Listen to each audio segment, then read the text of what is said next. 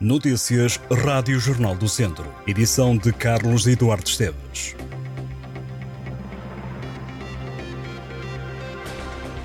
Regressaram ao ativo dois padres que estavam suspensos pela Diocese de Lamego por suspeitas de abusos sexuais. A decisão foi tomada devido à falta de provas.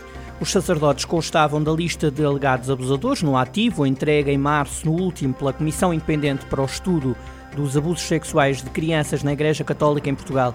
Na altura, o Bispo de Lamego, Dom António Couto, pediu novos elementos para poder tomar uma decisão quanto à continuidade dos párocos em funções. O prelado garantiu que a Diocese avançaria com os processos canónicos e civis se fosse caso disso. Os sacerdotes voltaram agora a realizar cerimónias por falta de provas que pudessem comprovar os alegados abusos segundo avançou o Jornal de Notícias. Em outubro do ano passado, quando foi divulgado o relatório da Comissão Independente, a Diocese de Lamego tinha afastado dois outros padres, um de Vila Nova de Foscoa, acusado da alegada prática de crimes de tráfico de pessoas e de abuso sexual de pessoa incapaz de resistência, e outro de Sinfães. Os casos foram encaminhados para o Ministério Público e alvo de procedimentos no seio da Justiça da Igreja.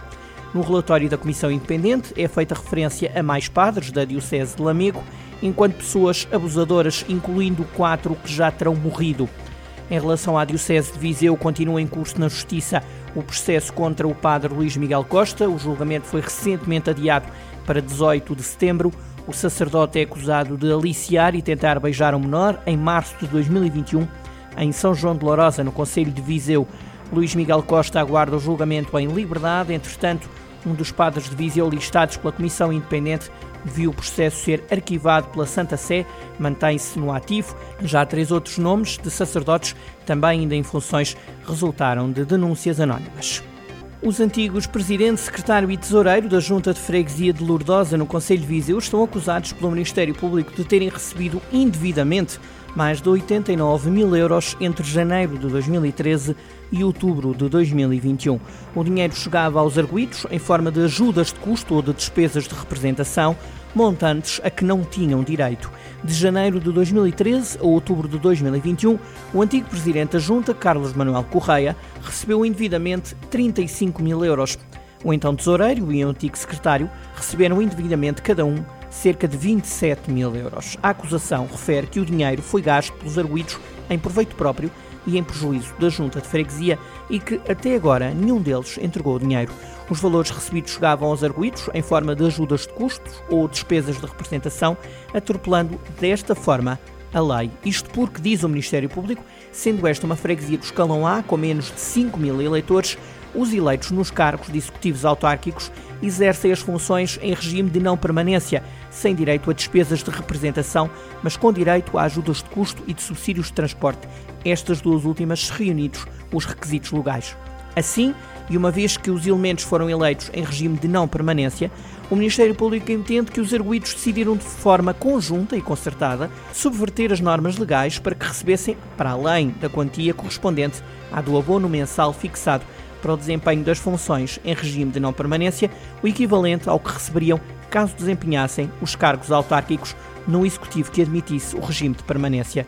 O Jornal do Centro contactou o antigo presidente Carlos Manuel Correia, mas sem sucesso. Já o atual autarca José Manuel Pereira disse ter conhecimento do processo e preferiu não o comentar.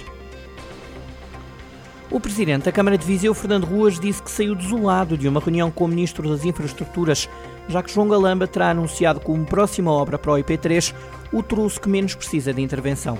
Fernando Ruas entende que anunciar a requalificação num troço que é o que causa menos problema é chamar os vizienses e os utilizadores do IP3 de menos espertos. O presidente da Câmara de Viseu garante ter dito ao ministro João Galamba que se era isto, mais valia terem fechado o acordo com os professores, frisando o autarca que dessa forma resolviam os problemas da classe docente, porque os do IP3 vão continuar. No Parlamento, João Galamba garantiu recentemente que vai ser lançado brevemente o concurso para o troço Santa Combadão Viseu e que as obras estarão no terreno em 2024. O Académico de Viseu vai jogar a Vila do Conde para a primeira fase da Taça da Liga. Os academistas que jogaram a Final Four da época passada defrontam o Rio Ave.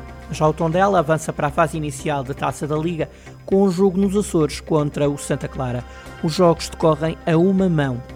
Se o Académico ultrapassar o Rio Ave, jogará outra vez fora de casa. Os vizinhos vão defrontar o Aroca Também o Tondela não tem jogo marcado no estádio João Cardoso. Se conseguirem ganhar ao Santa Clara, os comandados de Tosé Marreco vão ter de medir forças com o Vitória Sport Clube em Guimarães.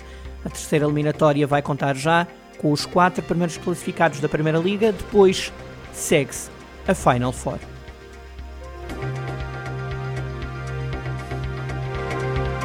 Estas e outras notícias em jornaldocentro.pt